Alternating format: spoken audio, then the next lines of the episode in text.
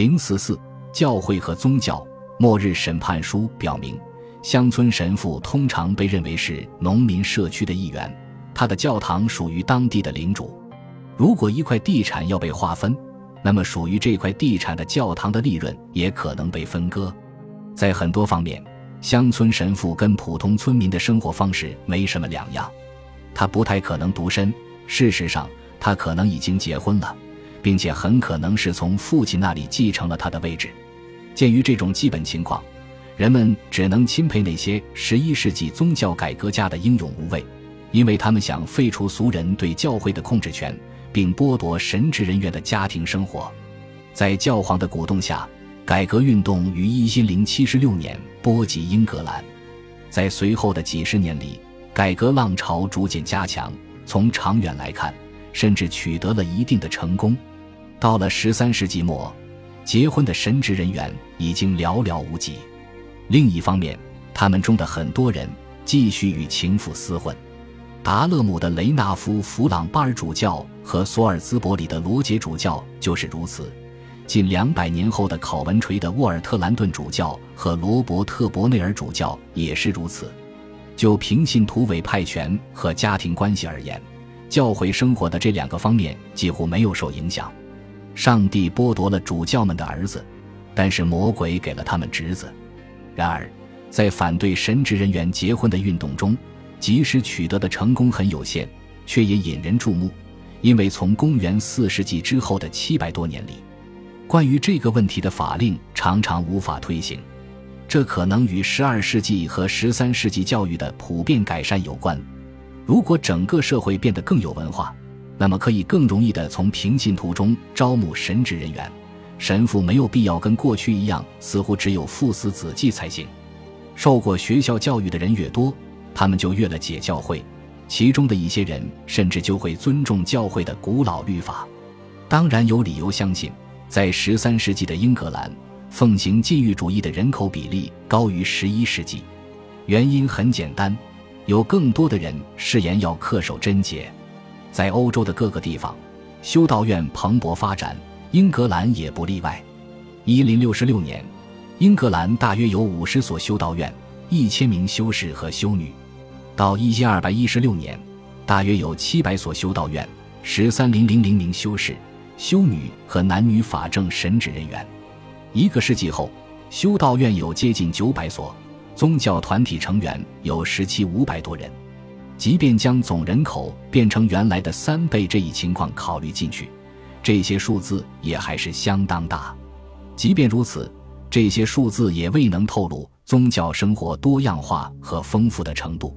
在十一世纪，所有的修道院都是本笃会；到了十三世纪中叶，不仅有数百所本笃会修道院，还有一些男女可以选择的新宗教团体。律修会、西多会、吉贝定会、圣殿骑士团、医院骑士团、加尔都西会、多明我会、方济各会、加尔默罗会和奥斯汀隐修会等，在这个框架内，几乎所有可以想象得到的各种宗教生活——乡村的、城市的、冥想的、苦行的、活跃的，现在都得到了满足。更重要的是，现在大多数人进入宗教生活是出于自己的选择。虽然老本笃会的修道院主要从孩子中招募修士，一些贵族父母把自己的孩子送到修道院来培养，但是从十二世纪中叶以后，那些进入新旧修道院的人都是成年人。本笃会建立了自己的新模式，禁止十六岁以下的任何人入会，并坚持实行为期一年的考察期。征募制已被自愿加入所取代。在整个十二世纪。英格兰教会建立了教区和堂区，在这种组织结构下，英格兰教会延续了几个世纪。最后创建的新教区是伊利和卡莱尔。教区被分为若干副主教区，副主教区又分为若干农村总督区。在诺曼时代，跟以前一样，新的教区几乎可以根据领主的意志随意创建，但此后变得更加困难。教会的区域组织结构被冻结在十二世纪的状态，这当然不是因为人口和经济没有增长，相反，新的定居点继续建立，旧的定居点继续扩大。实际情况是，教会法和教皇司法权的发展趋于保护无数的既得利益。律师的崛起本身就是一个生活领域变化的结果，但它反过来使生活的其他领域发生改变变得更加困难。真正出现牧灵问题的地方是城镇，主教们为解决这个问题费尽心机，但他们的大部分努力都被平信徒、教士和庇护人的既得利益击败。十三世纪时。人们找到了解决方案，但要解决问题，就需要做出彻底的背弃，过上一种新的宗教生活方式。这种新形式是由托钵修会的修士提供的。这些流动传教士所属的组织的国际性超越了教区和堂区的界限。来英格兰的第一批托钵修士来自多明我会，他们于一千二百二十一年抵达英伦岛，并前往牛津。三年后。方济各会的修士也来了，他们最早的修道院建在坎特伯雷、伦敦和牛津。加尔默罗会和奥斯汀隐修会的修士们于十三世纪四十年代抵达。到一千三百年，修士们在英格兰共建立了约一百五十所修道院。托钵修士的到来，同教会法的发展一样，是反映英格兰教会基本情况的一场运动。尽管其不断增长的物质财富牢牢扎根于英格兰的土地，但在精神、思想和社团生活方面，英格兰教会是拉丁基督教世界的一部分。从十一世纪后期开始尤其如此。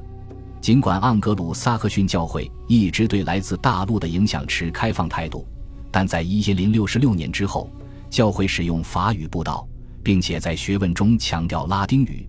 这进一步强化了广收并蓄的姿态。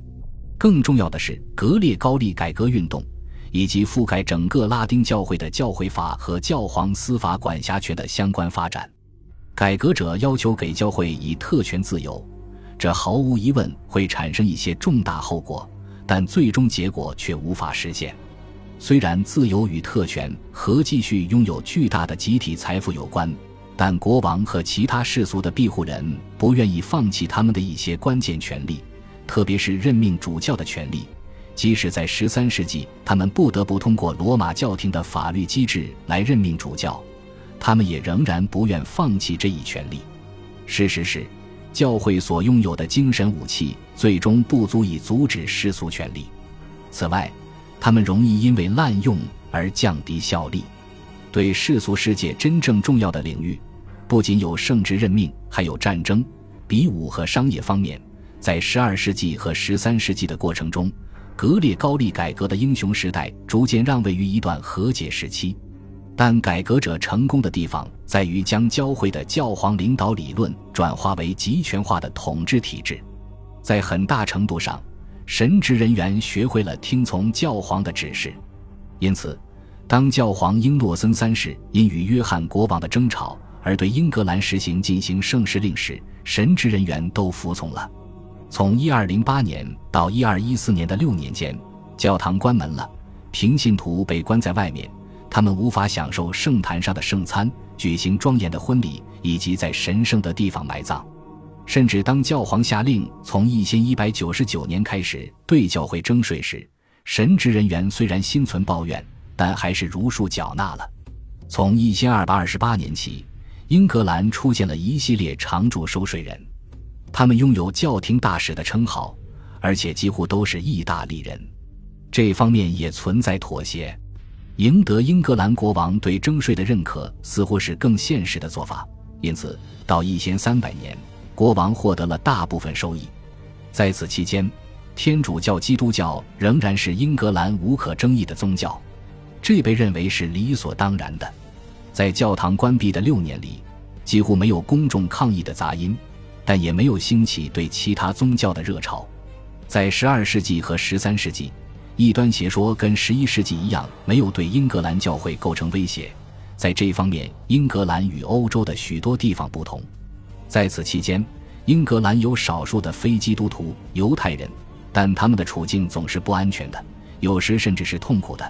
并且他们在一千二百九十年遭到了驱逐，大多数基督徒都为此欢欣鼓舞。恭喜你又听完三集，欢迎点赞、留言、关注主播，主页有更多精彩内容。